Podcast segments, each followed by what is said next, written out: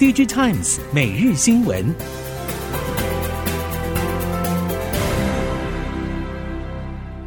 听众朋友们好，欢迎收听 DigiTimes 每日新闻，我是翁方月，现在为您提供今天的科技产业新闻重点。首先带您关心，台积电法说是半导体产业下半年的风向球。台积电强调，终端晶片对于效能和省电的需求将持续推动客户往更高阶的制程升级，但营运表现和许多市场上先前预估一致，进一步下修全年营运预期以及整个半导体产业的产值预估。主要是因为总体经济复苏状况还是不如预期，IC 设计公司保守管控库存水位的策略将一路延续到第四季，几乎已经定调今年传统旺季半导体产业的表现。业界大多认为投片保守只是反映下游客户的动态以及对总体经济的观察，因为客户给的需求预估不止保守也不明朗，下半年导入的新品数量也低于预期，同时更表明会继续用短单急单来应对实际需求。原先市场预期晶圆代工第二季库存去化将告一段落，第三季全面复苏，但台积电却在法说会上直言，AI 弥补不了库存去化再延迟缺口。除了 AI 持续成长，包括 PC 和手机等消费性电子需求都没有看到显著复苏，而车用和 IoT 等成长也停滞，让市场弥漫保守氛围。但事实上，进一步观察，台积电有十大 AI 和 HPC 客户护体，其中 NVIDIA 长期订单可期，加上 Intel 新单易注，大部分晶片大厂没有其他更好的代工选择之下，可以预料台积电明年营运将弹升。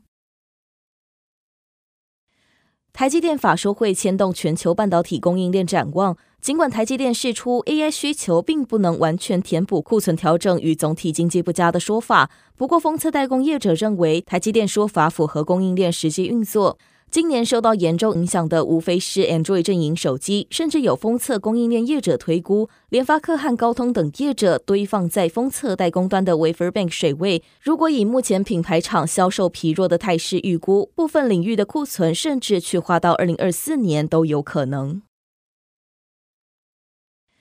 在 AI 晶片散热需求提升之下，液冷散热的比重明显提升，且不只是水冷板形式，静默式散热需求也有重新燃起的趋势。高力是供应水冷板液冷以及静默式散热 CDU 的主要厂商之一。高力指出，目前 CDU 产线已经满载，预估明年第二季后才会疏解。目前市场普遍采用水冷板散热模式，静默式散热导入的意愿较低。不过高力指出，以出货给水冷板以及静默式散热的 CDU 比重来看，水冷板 CDU 占比达到百分之六十，另外百分之四十来自于单向式的静默式散热需求。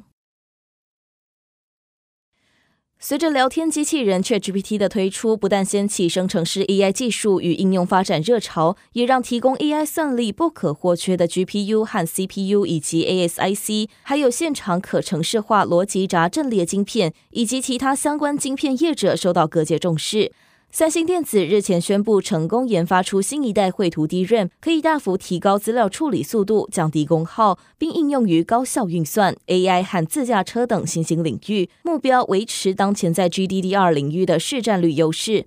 此外，三星采用低耗电设计技术，让功耗改善百分之二十，也针对笔电等注重耗电的产品提供支援超低电压的选项。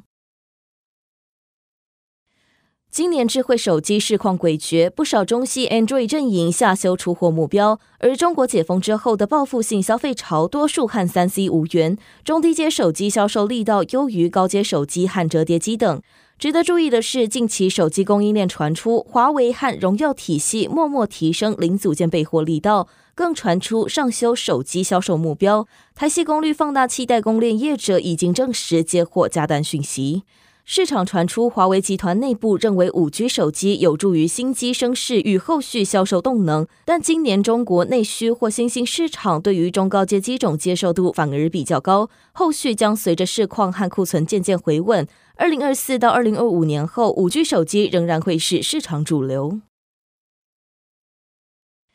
遭受美国商务部制裁之后五 G 手机业务一落千丈的华为，近日在手机市场动作频频，不止一反市场趋势上调今年出货目标，还传出和中芯国际合作开发可以完全绕过美国技术制裁的五 G 手机 AP，颇有重返手机市场的味道。不过，由于软体端的限制，外界初步认为华为仍然只能在中国市场发展，整体出货短期内也很难重新回到前段班。但光是这样的动作就可以加剧中国手机市场的内卷竞争。联发科和高通因此严阵以待，并期待包括印度在内的其他新兴市场需求能够尽快回温。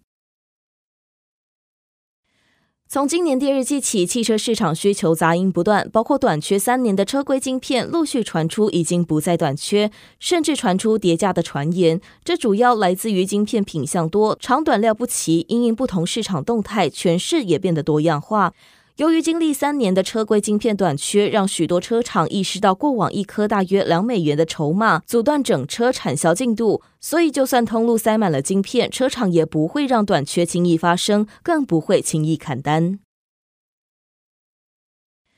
疫情过后，中国消费反弹力道不如预期，再加上电视已经是饱和市场，业界预估中国今年整体电视市场规模将持续衰退，恐怕低于四千万台的水准。而以上半年来说，出货量与去年同期相比也是衰退，但却有三大品牌逆势窜出，包括海信、TCL、创维。在今年上半的中国电视市场中，与去年同期相比，则逆势出现成长。而从中国前七大电视品牌来观察，也只有这三个品牌出货上扬，市占率有所提升。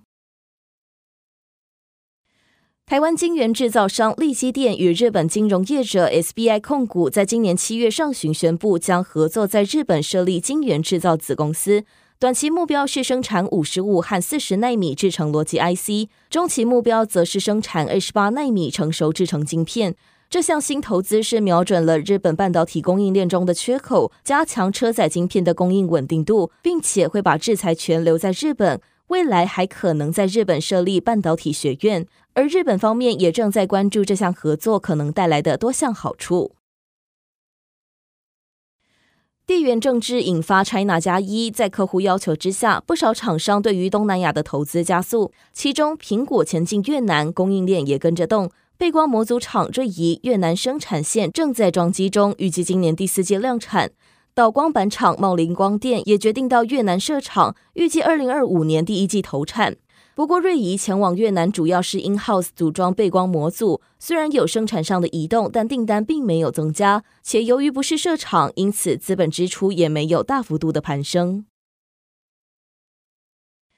台湾大哥大资讯长蔡奇妍出席科技产业论坛，与华硕云端暨台智源总经理吴汉章和前科技部长陈良基等人对谈。论坛中，蔡奇妍表示，行动装置主导的时代可以说是在二零二零年已经结束，接续行动装置时代，AI 将是下一个二十年的科技大浪。目前集团透过台智云参与相关计划，也期盼台湾整体能投入更多资源，发展 AI 算力池生态系。他也强调，AI 算力池是另一个战场，与现有的三大云不太一样。AI 算力池需要高密集算力，这一代用的是 GPU，也许未来会使用 IPU、NPU 等不同晶片。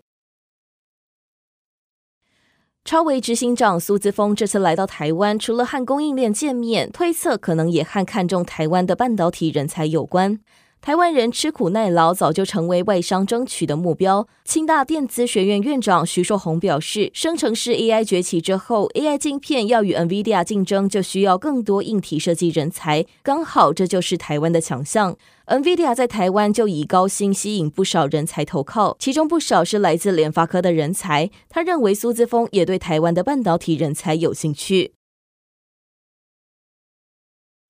以上新闻由《Digitimes 电子时报》提供，翁方月编辑播报。谢谢您的收听。